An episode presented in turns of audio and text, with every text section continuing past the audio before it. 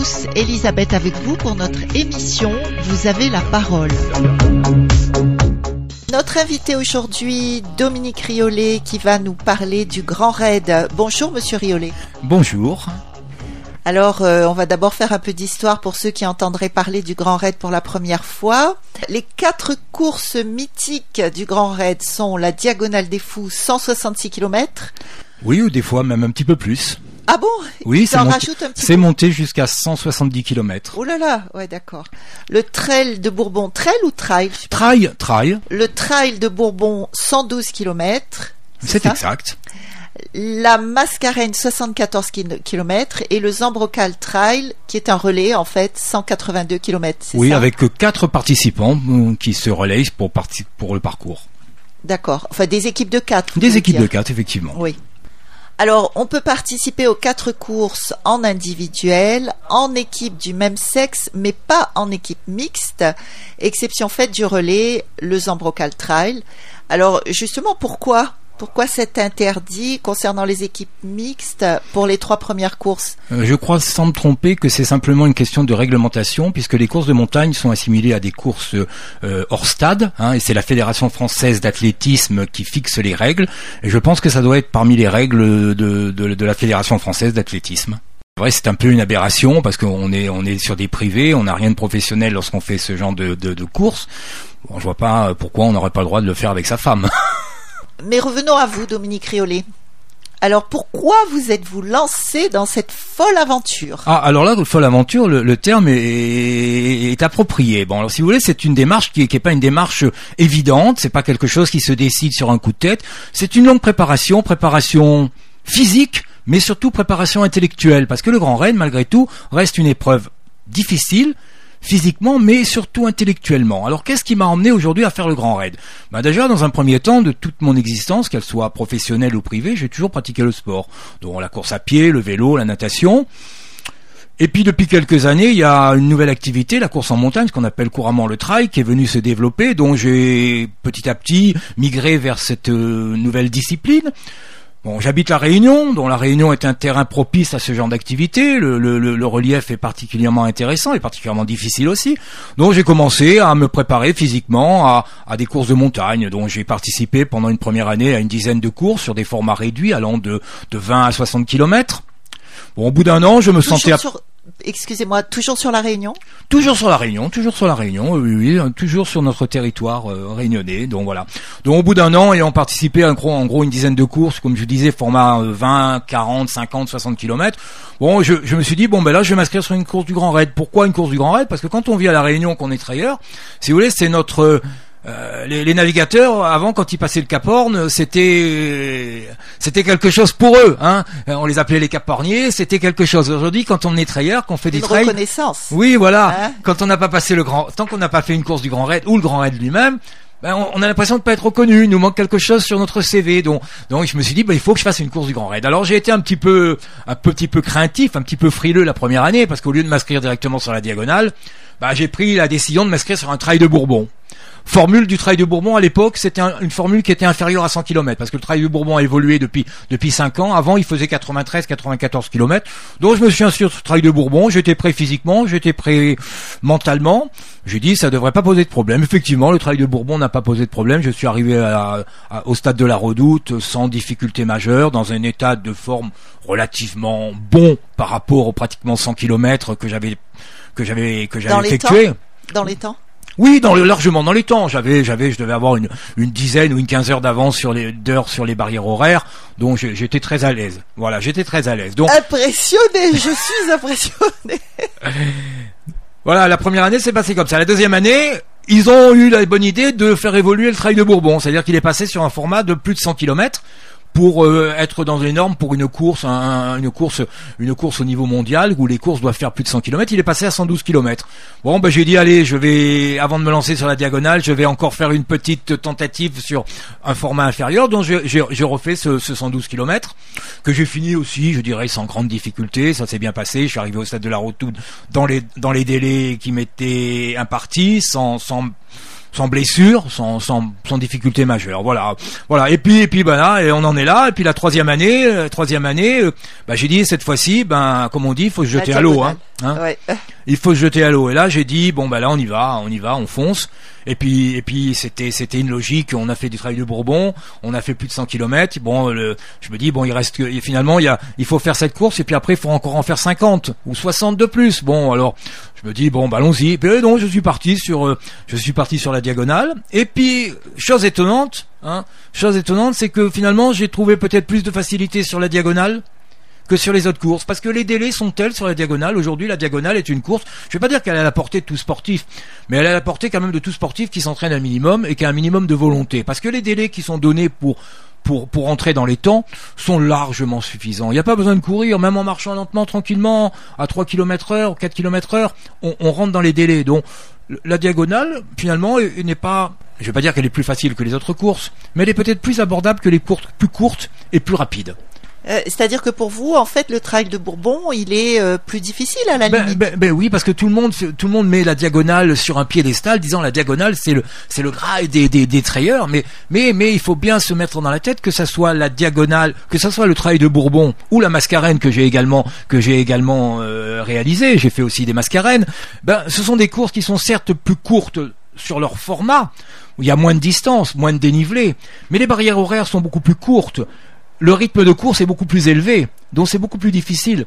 Peut-être pour un jeune qui est, qui est dynamique, qui est, qui est aérien, lui il va voler sur les, sur les sentiers, peut-être pour lui ça sera plus facile, mais quand on avance un petit peu dans l'âge et qu'on est moins dynamique, on est comme un vieux diesel. Hein. On va peut-être loin, mais on va pas forcément très vite. Oui. Oui. Et alors, est-ce qu'on peut vous demander votre âge? Oui, bien sûr, je- je- il n'y a aucun secret. J'ai écouté, j'ai 62 ans. Bon, alors, euh, chers auditeurs, je suis surprise. vous ne le voyez pas, mais bon, moi, je suis surprise. Et alors, euh, avant le Grand Raid, parlez-nous de votre parcours Alors, bah, écoutez, vous voulez mon parcours euh, personnel. personnel Ben, écoutez, mon parcours personnel. Bon, je suis, j'ai fait une carrière militaire. Hein, j'ai, je suis rentré dans une école militaire lorsque j'avais 17 ans.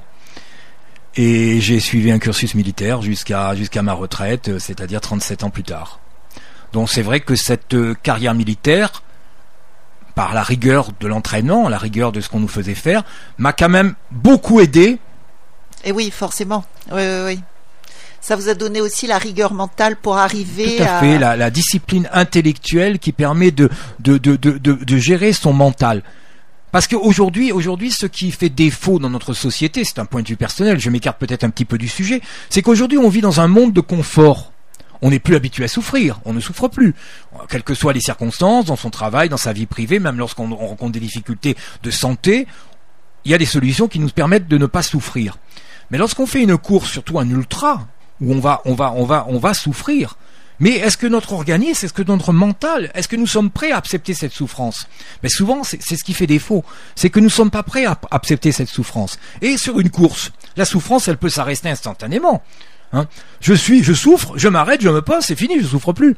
Donc, être capable d'accepter la souffrance, c'est peut-être une des clés de la réussite sur une course longue. Euh, Est-ce que c'est pas être un petit peu masochiste? Le sport a toujours une petite notion de masochisme. Parce que finalement, plus on se fait mal, plus on est content. Parce qu'une séance de sport où on s'est pas fait mal, elle nous apporte rien. Hein, On a l'impression d'être frustré. C'est cette souffrance qu'on recherche. Hein, on l'est, on l'est effectivement. Oui, oui. je, je confirme, nous le sommes. Nous le sommes. maso- masochistes.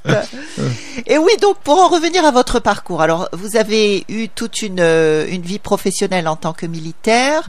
Vous étiez euh, basé en métropole. Vous étiez où? Bah écoutez, j'ai fait une carrière militaire comme beaucoup de militaires, c'est-à-dire que oui, j'ai été basé en métropole, comme j'ai été basé dans des territoires, départements d'outre-mer euh, par par période de 2 à 3 ans. Hein. Et après, bien sûr, ben, il y a aussi des, missions à l'extérieur dans le cadre des conflits extérieurs que la France a, actuellement. Voilà, à mener ou mène toujours. Hein. Voilà, donc j'ai eu l'occasion de, de, de, voyager assez assez fréquemment. Hein. Et, et quand vous parlez de conflit militaire, vous êtes allé sur quel conflit Bah, euh, bon, un exemple, l'ex-Yougoslavie, euh, le ex-Yougoslavie. Ah oui, ou- l'ex-Yougoslavie, ça devait euh, être bon, chaud, ça, non l'ex-Yougoslavie, oui, bon. Bon, ça a été, euh, ça a été quand même assez euh, Bah, horrible cette guerre. Ben c'était, oui, c'était. À partir du moment où c'est une guerre ethnique, hein, où ce sont des problèmes de religion qui, qui rentrent en jeu, c'est vrai que ça devient ça devient difficile, ça devient difficile parce que parce que la religion, je suis pas contre la religion, bien au contraire, mais la religion est souvent le, le, la cause de, de, conflits très violents. La religion et la politique. Oui, tout à fait. Les, les, deux se, les deux se confondent. À ne pas aborder quand on invite des gens. Oui. tout à fait. Autour d'une table, si on veut garder le, le calme. Ouais. C'est vrai que la situation était un peu particulière parce que c'était la population qui était en, première ligne. C'est la population qui a subi tous les, les, les, les problèmes du conflit, euh, parce que c'était c'était une, une, opposition entre les religions, les, les Serbes qui voulaient chasser les Bosniaques qui étaient musulmans de, de, de, de, leur pays. Euh, on a été obligé de procéder à des transferts de population, c'est-à-dire faire abandonner aux gens leur, leur maison, euh, ceux qu'ils avaient construits pour parce que parce que le territoire n'est plus leur territoire. Euh, il y a eu de nombreuses inactions de la part euh, principalement, je ne devrais pas le dire, mais principalement de la part des Serbes contre les, les, musulmans. Hein. Donc c'est vrai que et on était malheureusement, je ne vais pas rentrer dans les détails, mais c'est vrai que nous étions un peu spectateurs avec un pouvoir relativement limité dans nos actions. Euh, parce que nous agissions au sein de, des casques bleus, de l'ONU, dont avec des règles d'engagement relativement strictes, et on ne pouvait pas faire ce qu'on voulait. C'est vrai que c'est pas toujours facile à vivre. Donc vous étiez euh, euh, parmi les casques bleus je, Oui, j'ai fait, casque bleu. En... Alors, je, je, précise pour les auditeurs, les casques bleus, c'est l'armée de, des Nations Unies. Voilà, l'ONU. Hein. Le conflit bosniaque a évolué, c'est-à-dire qu'au départ, c'était une intervention de l'ONU de façon à mettre ce qu'on appelle des troupes d'interposition, c'est-à-dire simplement mettre des troupes qui vont faire, qui vont faire, qui, vont, éviter le, qui, voilà, une zone, créer une zone tampon. Le terme est approprié, créer une zone tampon, de façon à éviter que les, les, les belligérants rentrent en conflit. Donc on était au milieu. Hein, on était au milieu, pas toujours une situation pas toujours très agréable. Ah, J'imagine, oui. Mais comme la situation avec euh, le mandat ONU n'a pas n'a pas évolué d'une manière satisfaisante, c'est-à-dire que l'ONU n'avait pas les moyens nécessaires pour faire cesser le conflit, euh, la, la, mission est passée sous le contrôle de, de l'OTAN, l'organisation du traité de l'Atlantique Nord. Hein. Et là, là, on n'était plus casque bleu, on était là, on a pu engager des moyens, des moyens militaires importants de façon à, je dirais, calmer, calmer la situation. Oui, d'accord, parce que l'ONU, euh, les casques bleus, euh, a priori, doivent avoir un rôle assez neutre. Oui, ils, ils, doivent être neutres, ils ne doivent pas prendre parti ni d'un côté ni de l'autre. Ils sont là simplement pour faire respecter des accords. Mais cet accord n'était pas respecté par aucun des deux partis, donc il, fallait faire valoir la force. Mais alors, quand, quand c'est l'OTAN qui a pris les, les rênes de, de, la situation, on va dire, vous êtes passé du côté de l'OTAN? Ben on a enlevé. On prend, on ben, prend les on, militaires. Vous savez, on a simplement, on a simplement remis de la peinture verte sur nos casques et puis c'est fini. On n'était plus casque bleu. Hein. Ça, c'est très simple. ah oui, oui, oui, c'est marrant parce que nous, à l'extérieur, on n'imagine jamais un truc pareil. On pense que le casque bleu, il reste casque bleu ah toute non, sa vie. Non, absolument non. Casque bleu, casque bleu, c'est un mandat. On est mandaté par l'ONU. Hein. On est, monté, on est mandaté par l'ONU pour pour faire une force de une force ONU. Hein. Mais bon, on n'est pas on n'est pas casque bleu toute sa vie. On... Mais alors quand vous dites on, c'est-à-dire vous en tant qu'individu ou euh, faisant partie de l'armée française L'ensemble des unités qui étaient engagées sur ce théâtre d'opération. C'est-à-dire que vous, vous étiez engagé au niveau de l'armée française Au niveau de l'armée française. C'est l'armée française qui, qui, avait un mandat de l'ONU pour, pour participer à des actions dans l'ex-territoire de Yougoslave. Alors, qu'est-ce que ça fait quand, euh, après avoir participé à des guerres, comme on disait là tout à l'heure, euh, celle de la Bosnie, de se retrouver dans un pays très calme finalement, quand vous, vous êtes euh, dans les dômes? Alors, alors là, je dirais que tout dépend des individus. Chaque individu pas n'a pas un, une réaction identique en retour de mission. On parle beaucoup de problèmes traumatiques de, de, retour de mission. Il faut savoir que bon, il a été mis en place ce qu'on appelle des, des séjours de, de décompression. C'est-à-dire que quand les gens reviennent d'un théâtre d'opération où c'était un petit peu tendu, bon, on les, on les met pendant une petite semaine dans un endroit calme où ils sont suivis de façon à ah, pas les remettre suivis. voilà de façon à pas les remettre directement dans la dans, dans la vie dans la vie de tous les jours parce que certains pourraient rencontrer des difficultés parce qu'on est habitué à vivre dans un dans un climat d'insécurité, on a l'habitude de peu dormir, d'être en permanence en éveil, du jour au lendemain se retrouver complètement dans un monde euh, où il n'y a pas d'insécurité, normal. oui, normal, tout à fait. Bah, certains le, vivent mal, le vivent mal. Hein. ils ont toujours l'impression d'être d'être d'être dans le danger et leur réaction n'est pas toujours très bonne. Donc il a été mis en place aujourd'hui des, des, des, systèmes qui permettent de, de, de, pallier à ces problèmes en, en, en, permettant aux gens qui rentrent de, de, de théâtres d'opération un petit peu engagés euh, de passer une petite semaine en étant suivis médicalement par des psychiatres, par des médecins, de façon à revenir à une vie normale progressivement. Et une semaine suffit? Je dirais pas qu'elle suffit. Selon les conflits. Elle, je dirais pas qu'elle suffit, mais, mais elle permet de détecter les individus qui auraient ah besoin d'être suivis ultérieurement. D'accord, hein d'accord. Parce qu'on connaît les dégâts euh, qui ont été euh, subis, on va dire, par les tous ces jeunes soldats qui étaient au Vietnam et hmm. qu'on a laissé. Euh, mais tout à fait. Quand mais ils sont rentrés, ils ont été abandonnés totalement. Oui, non, là, aujourd'hui, je, je, il y a eu beaucoup de films là-dessus qui montrent à quel point ils étaient perdus et. Non, mais l'État français. Ils n'arrivaient pas à se réadapter justement à la vie normale. Maintenant, maintenant, il faut aussi relativer par rapport à la guerre du Vietnam. Les conflits dans lesquels sont engagées les unités de l'armée française depuis, depuis au moins la fin de la guerre d'Algérie ne sont pas des conflits à haute intensité. C'est-à-dire qu'on n'est pas quand même dans un conflit aussi violent qu'a pu être pour nous les Français la guerre d'Indochine ou la guerre d'Algérie, hein. ou pour les Américains la guerre du Vietnam, qui est, qui est simplement la continuité de notre guerre d'Indochine, la guerre du Vietnam américaine. Hein. Et oui, et hein. oui. Là, c'était des conflits quand même très violents, très violents. Là, les conflits dans lesquels nous sommes engagés depuis la fin de la guerre d'Algérie, je ne dis pas que ce ne sont pas des conflits violents, mais on est quand même loin de la violence de ces conflits comme le Vietnam, l'Algérie ou l'Indochine pour les Français. Et, et pourquoi? Pourquoi c'est moins violent? Vous mettriez ça sur le compte de quoi? C'est que bah, les gens ont peur peut-être de qu'on leur envoie une bombe atomique ou un truc comme ça? Non, parce que parce que parce que l'utilisation de la force nucléaire dans ce genre de conflit n'est jamais envisagée, n'est jamais envisagée. Non, parce que parce que les gens qu'on a en face de nous, les belligérants, sont quand même moins armés, moins préparés, moins dangereux. Hein, je vais pas faire des retours sur l'histoire, mais euh, la guerre d'Indochine, euh, les, les, les Viet Minh étaient quand même soutenus par, les pays les pays communistes, dont ils, recevaient des renforts, des armes, des munitions.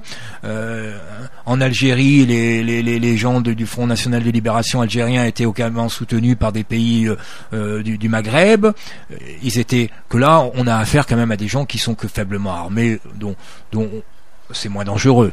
oui, comme vous disiez, c'est surtout des populations en fait. Des guerres civiles. Oui, voilà, ce sont, ce, sont, ce sont, des conflits civils. Ce sont des conflits civils. C'est, c'est des problèmes de, de, de, territoire, des problèmes de religion qui, qui opposent la population entre eux. Hein. On n'a pas, on n'a pas, on n'est pas en conflit contre un, contre un pays proprement dit. On, est, en, on est en conflit contre des ethnies.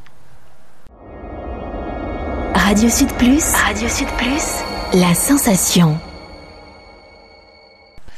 Alors, petite question subsidiaire, on va dire ça comme ça. Qu'est-ce que vous pensez du limogeage euh, du général de Villiers il y a quelque temps de cela qui était l'ancien chef de l'ancien chef d'état-major des armées, bah, le général de Villiers est un homme intègre. Et, et, face aux mesures que le gouvernement prenait concernant la restriction des budgets accordés à la défense, il a jugé inacceptable de continuer à exercer ses, fonctions à son poste. Euh, chose exceptionnelle dans l'histoire, c'est que le général de Villiers est le premier général chef d'état-major des armées. Le chef d'état-major des armées, c'est le, plus haut grand dans la hiérarchie militaire puisque chaque armée a, un chef d'état-major, l'armée de terre, la marine, l'armée de l'air, la gendarmerie, mais le chef d'état-major des armées chapeaute l'ensemble des forces militaires. C'est le big boss. Et c'est la première fois dans l'histoire française qu'un chef d'état-major des armées démissionné. Alors qu'est-ce qui a fait qu'une telle chose puisse se produire?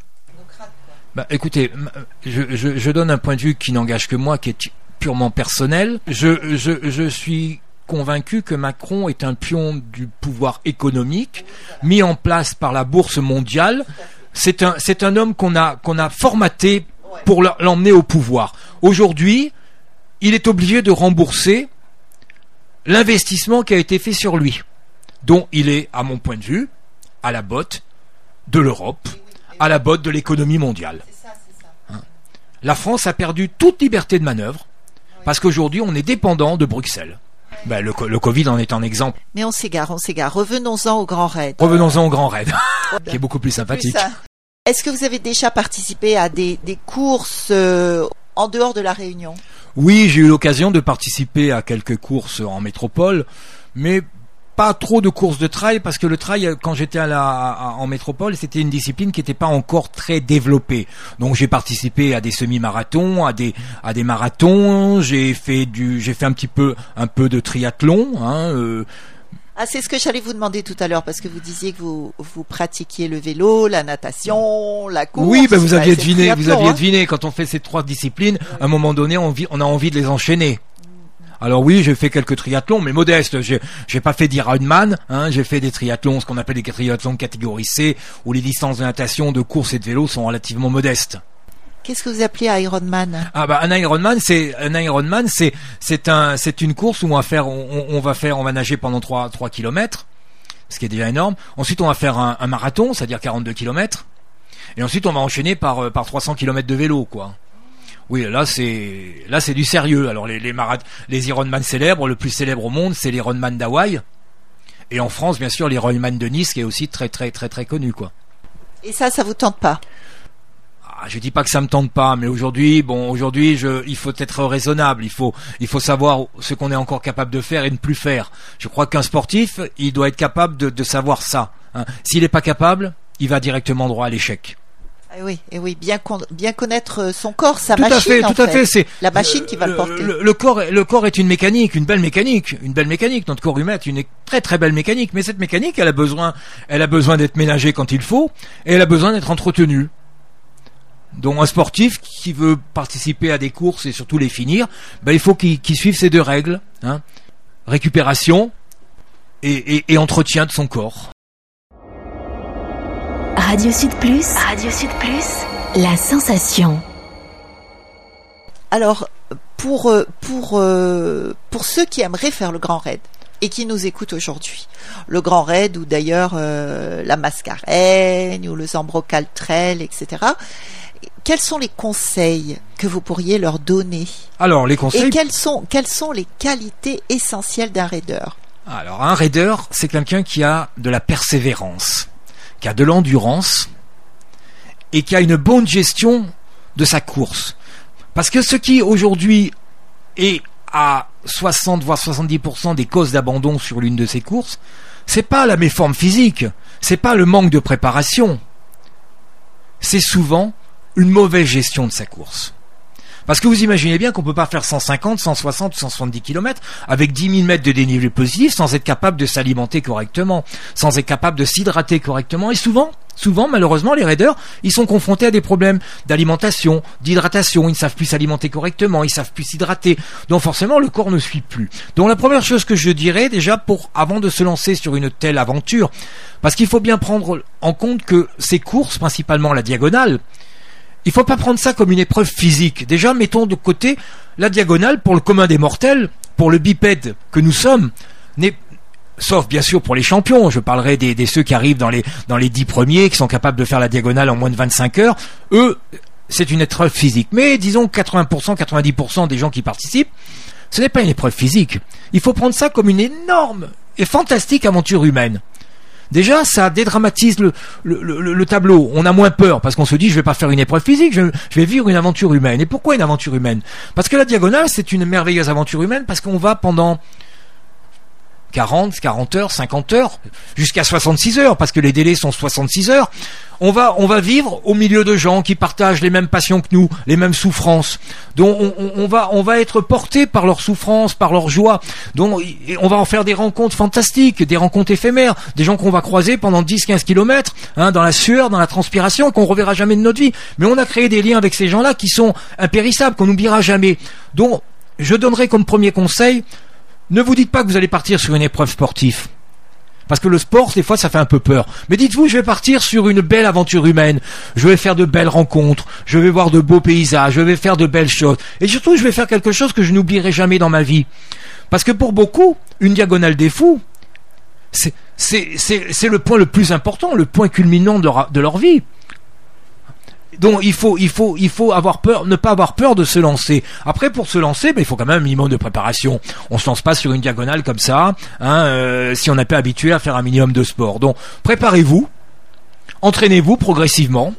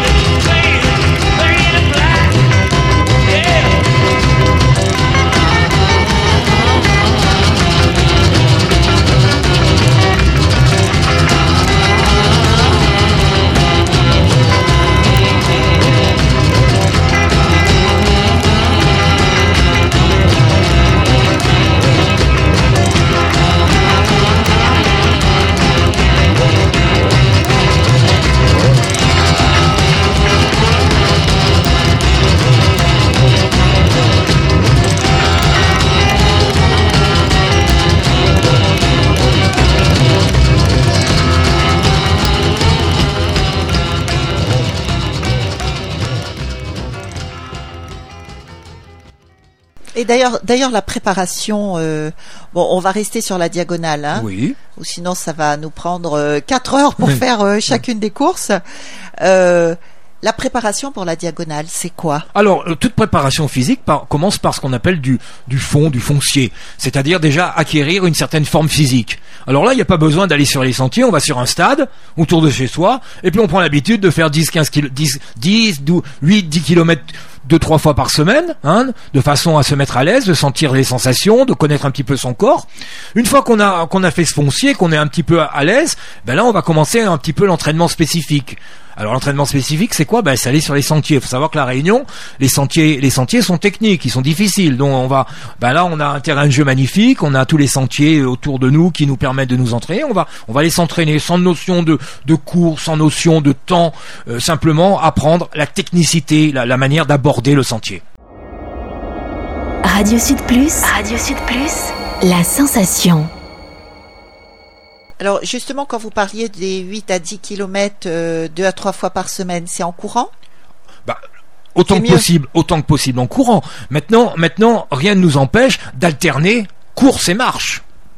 On peut très bien alterner course et marche. Après, tout dépend du niveau à laquelle on commence.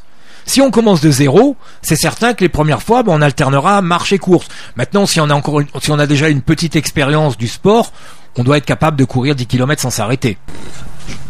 Non, mais c'est très facile, il faut pas croire. Faut pas croire. Donc j'en reviens à la préparation. Donc technique, on va sur les sentiers, on apprend à maîtriser la descente, la montée. euh, ensuite, on va s'instruire un petit peu et se préparer au niveau matériel. Une course de montagne demande quand même un petit peu de matériel. Il faut des chaussures qui soient adaptées, hein, il faut des vêtements qui soient adaptés, il faut un sac, il faut des moyens de s'hydrater. Donc il y a un certain nombre de techniques matérielles qu'il faut connaître. Donc il faut, bah, il va falloir euh, apprendre à s'en servir. C'est pas le jour d'une course qu'on va tester sa chaussure ou son sac. Il faut l'avoir testé avant. Hein, voilà. Donc on, a fait un peu de foncier. On a été sur les sentiers voir un petit peu comment on est capable de se déplacer sur des terrains un petit peu difficiles. On a commencé à s'équiper, on connaît son matériel, on sait quel matériel est adapté, adapté à notre personne.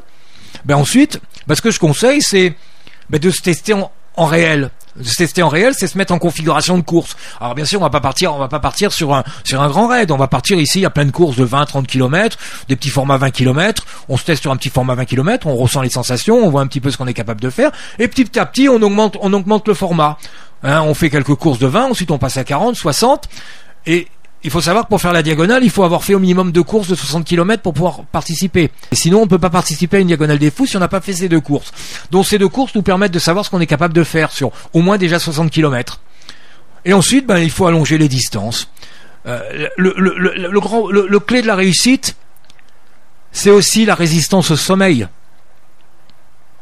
Parce qu'un un champion, les champions, les Daen, les Kylian Jornet, tous ces champions qui font une diagonale des fous en moins de 24 heures, il n'y a qu'une nuit où ils dorment pas.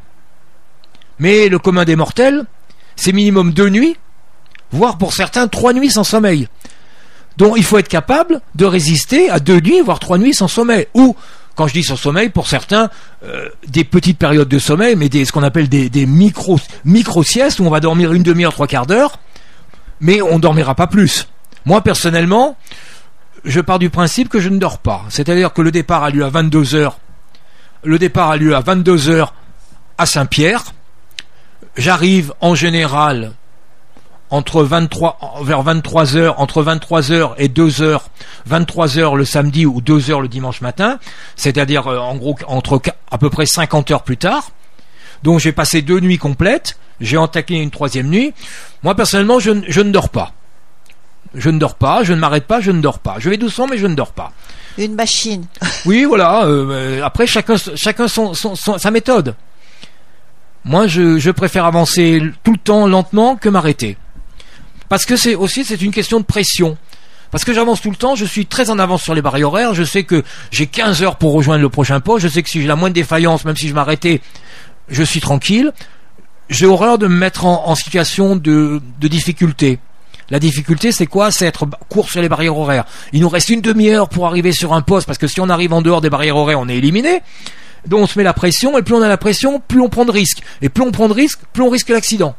Donc pour éviter l'accident, soyez large sur vos barrières horaires, avancez tranquillement, et vous arriverez tranquillement. Radio Sud Plus. Radio Sud Plus. La sensation. Donc le grand raid, je dirais qu'il est à la portée. donc en fait, beaucoup de régularité dans le, le rythme. Tout à fait, c'est le, le secret de la réussite. Être régulier, régulier, régulier. Régulier dans son déplacement, régulier dans ses phases de récupération, régulier dans son hydratation, régulier dans son alimentation. Euh, par exemple, quand vous courez comme ça, vous parlez de régulier dans son hydratation. Vous buvez euh, quelle quantité tous les combien à peu près? Eh bien écoutez, il faut savoir que déjà on boit avant d'avoir soif. Parce que si on a soif, on est déjà déshydraté. Donc on boit, je dirais, l'idéal c'est de boire toutes les 15 minutes, une petite gorgée.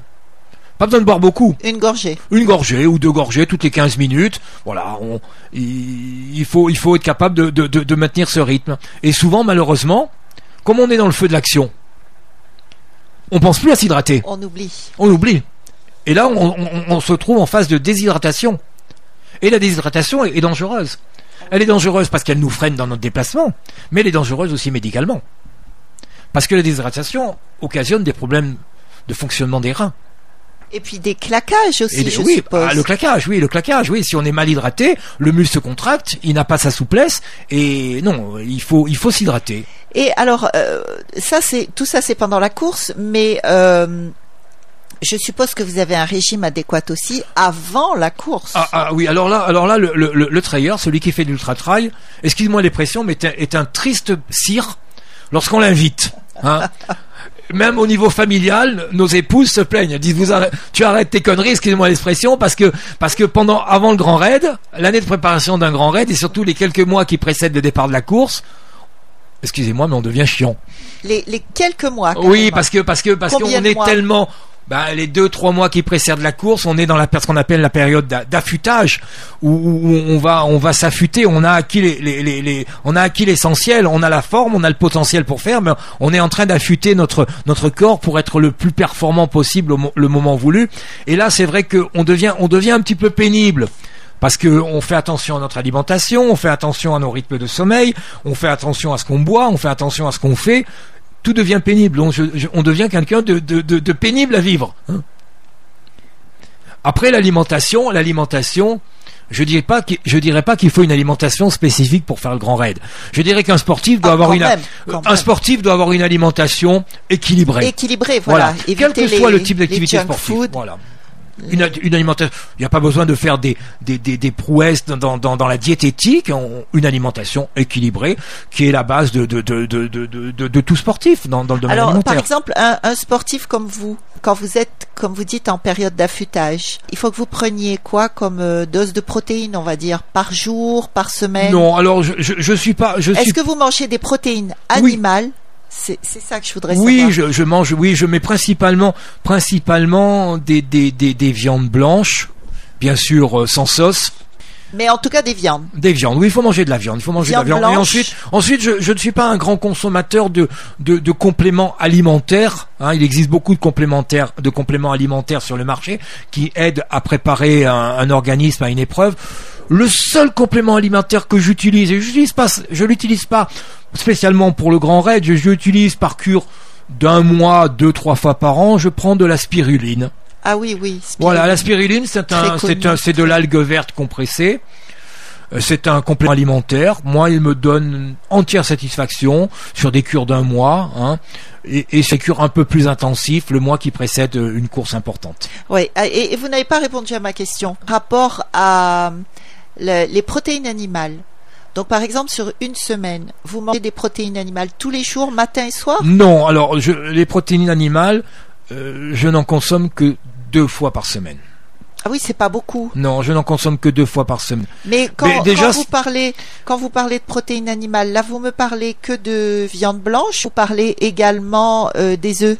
Euh, ah, Et du poisson. Là, là, là, j'allais faire une parenthèse. Là, je parle de viande, qu'elle soit blanche ou rouge. Après, après le reste, des œufs et bien sûr du poisson. Oui, mais c'est quoi? C'est à chaque repas? C'est Euh, bah, je, je mange, je mange soit du poisson, soit des œufs, soit une viande rouge ou blanche à chaque repas le midi. c'est à midi que vous prenez des, des protéines animales. Voilà, le soir, j'évite les protéines animales le soir. Hein. Oui, il paraît que ça fatigue les reins. Oh, Tout à fait, voilà, c'est exactement ça. J'évite le soir de ce genre de, de, de- de consommation de, de viande ou de, de protéines quelconques. Quoi, hein. Est-ce que vous buvez du lait? De vache Alors moi personnellement, je ne suis pas un buveur de lait. hein, je, je ne bois pas de lait parce que bon, c'est pas quelque chose qui est, qui est conseillé, euh, donc je ne bois pas de lait. En fait, votre régime alimentaire euh, ne me surprend pas franchement Mm. parce que on voit les, les Indiens, par exemple. Euh, les Indiens d'Inde, les hindous, on va dire ça comme ça. En Inde, ils, ils ne mangent quasiment pas, si ce n'est pas de, de protéines animales, puisque déjà leurs vaches sont La sacrées. vache sont sacrées, oui. Voilà. Et ce sont des gens qui restent très minces et qui sont très très très résistants. Mais il suffit de voir dans, dans, dans la compétition sportive, dans, principalement en athlétisme, ce qu'on appelle le fond ou le, ou le, le semi-fond, c'est-à-dire des courses de 10, 20 km, c'est principalement des Éthiopiens. Mais ces gens-là ont une alimentation pratiquement base, ils mangent pratiquement jamais de viande. Ce qu'il y a, c'est que c'est remplacé par autre chose Oui. et c'est là où le bas blesse. Mm. Quand on sait pas le faire, là, il y a déperdition musculaire totale. Ah oui, mais il faut faire attention. Il s'agit pas de ne, de ne rien manger. Hein. Il faut faire attention, mais il, il faut, il faut, il faut manger correctement. Voilà.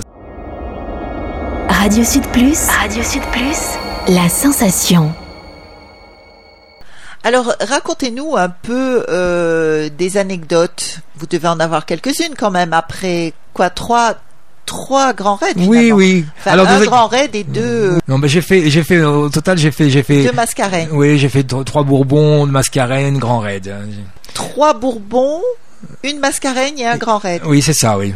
Voilà, vous devez, vous devez avoir quand même quelques petites anecdotes. Ah oui, bien sûr, mais il y, a- il y a des choses, il y a des choses qu'on n'oubliera jamais. Et, et ouais. d'ailleurs, d'ailleurs, est-ce que vous avez jamais été prêt à abandonner vous-même? Alors je dirais, je dirais que, je dirais que l'abandon m'a, il m'est arrivé que ça me traverse l'esprit. Parce que c'est vrai que tout individu, même quel que soit son niveau d'entraînement, quel que soit son son mental, traverse une période de, de doute. On doute, on doute. Le doute est affreux. À partir du moment où on doute sur ses capacités à aller jusqu'au bout, on aurait tendance, comme on dit, à jeter l'éponge. Bon là, il faut savoir se ressaisir, se dire bon, allez, je passe une mauvaise période.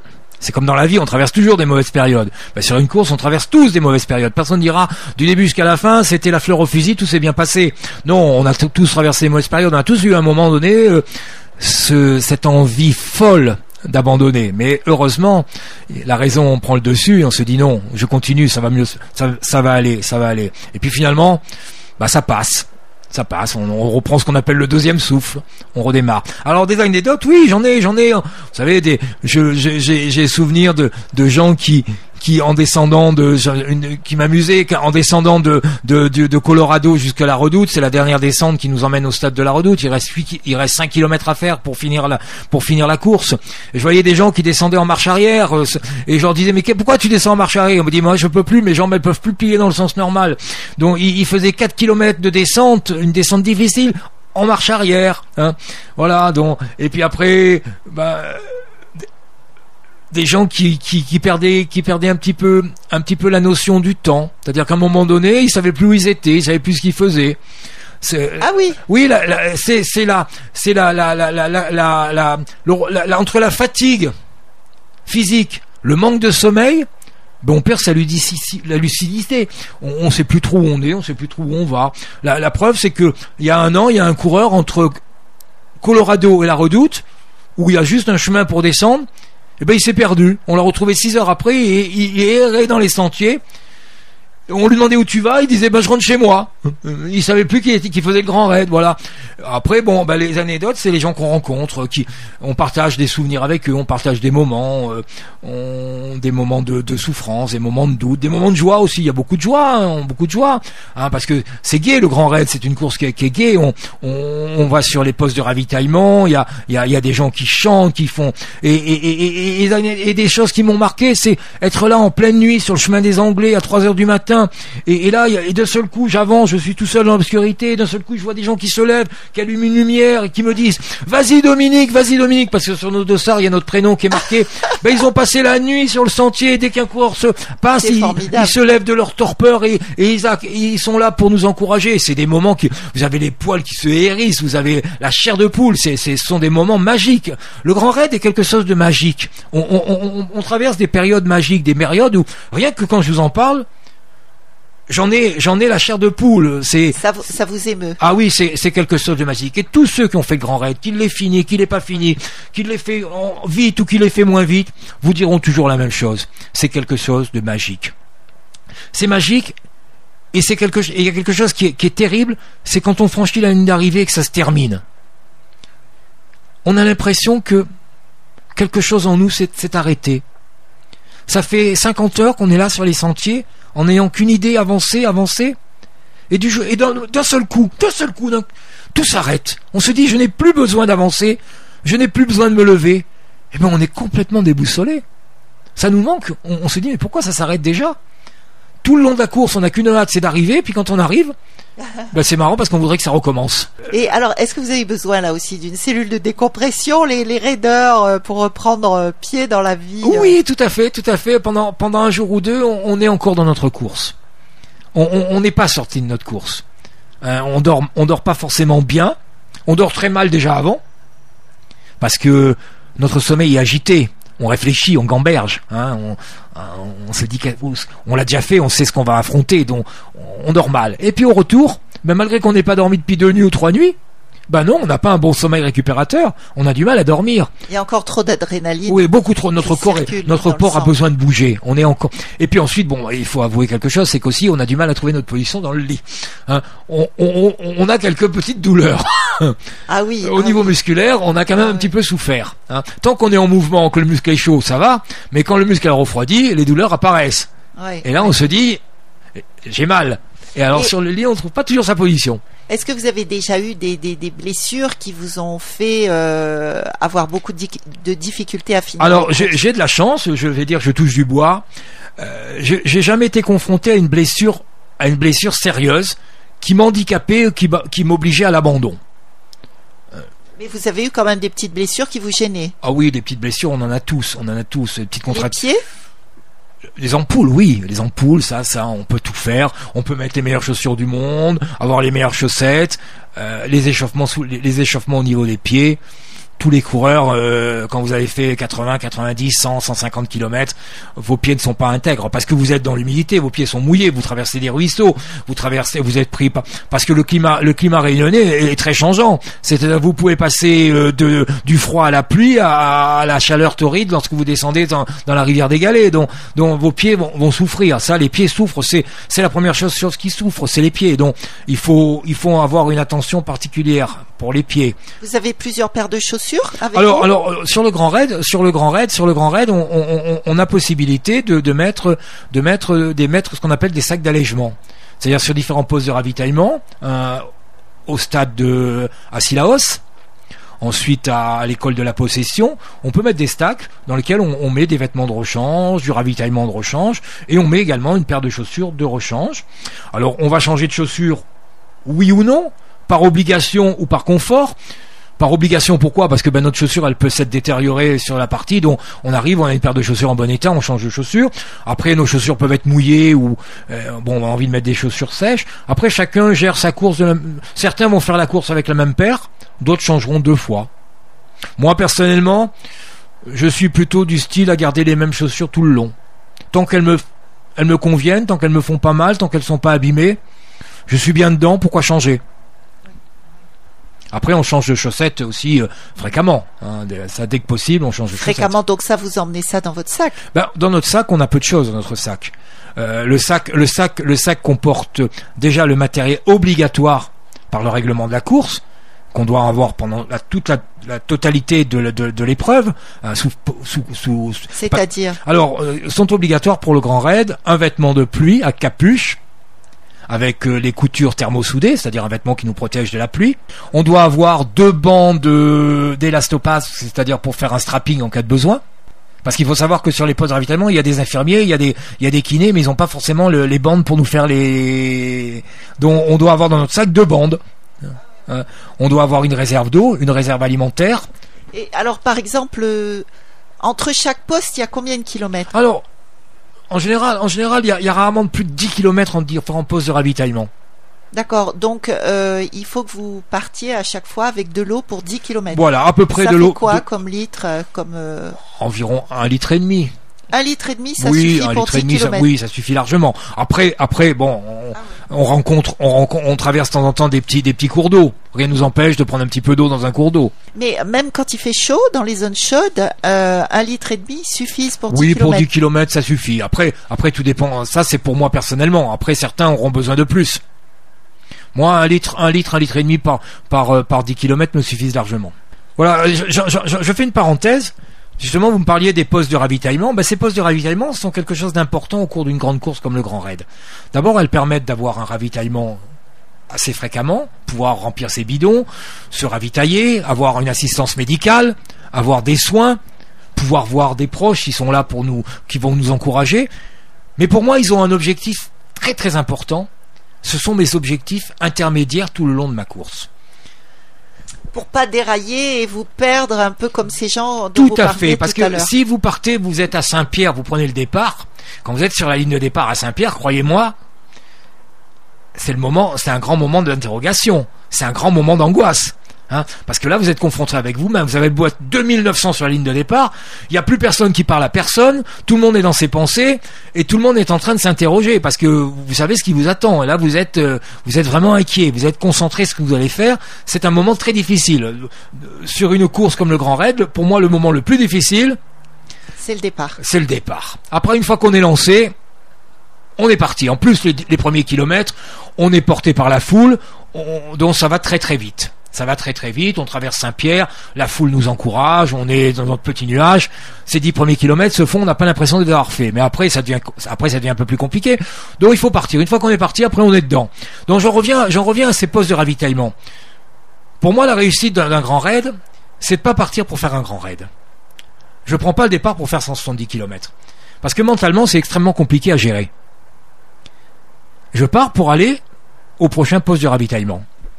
Et d'accord, Ouais. quand j'arrive au prochain poste de ravitaillement, yes, j'ai déjà gagné une première course. Je repars pour le deuxième. Ah oui, d'accord. Et finalement, je vais arriver à Colorado, qui est, la, qui est le dernier poste de ravitaillement avant de, de- de- de basculer sur le stade de la Redoute. Et je me dis, mais je suis à Colorado, c'est fantastique. Eh ben, il me reste juste une petite course à faire. Et là, comme ça, mentalement, c'est beaucoup plus facile à gérer. Si on a dans la tête qu'on se dit, ah, j'ai encore 100 km, 150 km à faire, c'est gérable. Au niveau, au niveau mental, c'est très très difficile à, à gérer. Par contre, si je me dis, bah, j'ai 10 km à faire avant d'avoir un poste de ravitaillement, bah, c'est beaucoup plus facile. Donc, je reviens tout à l'heure, ce qu'on parlait tout à l'heure, quels sont les conseils que je pourrais donner bah, Gérez votre course par étapes. Et vous verrez que vous arriverez à la fin et vous serez surpris d'a- d'arriver. Sans encombre. enfin, sans encombre. Mm. Façon de parler.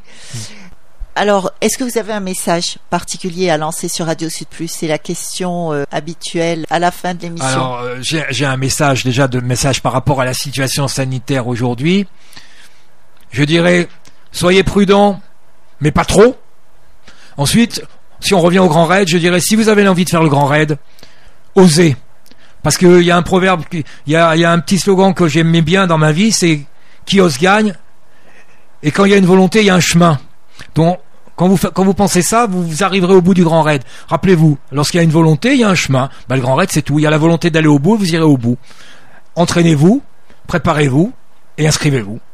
Waouh, beau message. Alors, est-ce que vous acceptez de donner votre numéro de téléphone euh, pour euh, des auditeurs qui aimeraient avoir des conseils? Enfin, oui, bah bien, bien sûr, sans aucun problème, sans aucun problème. Oui.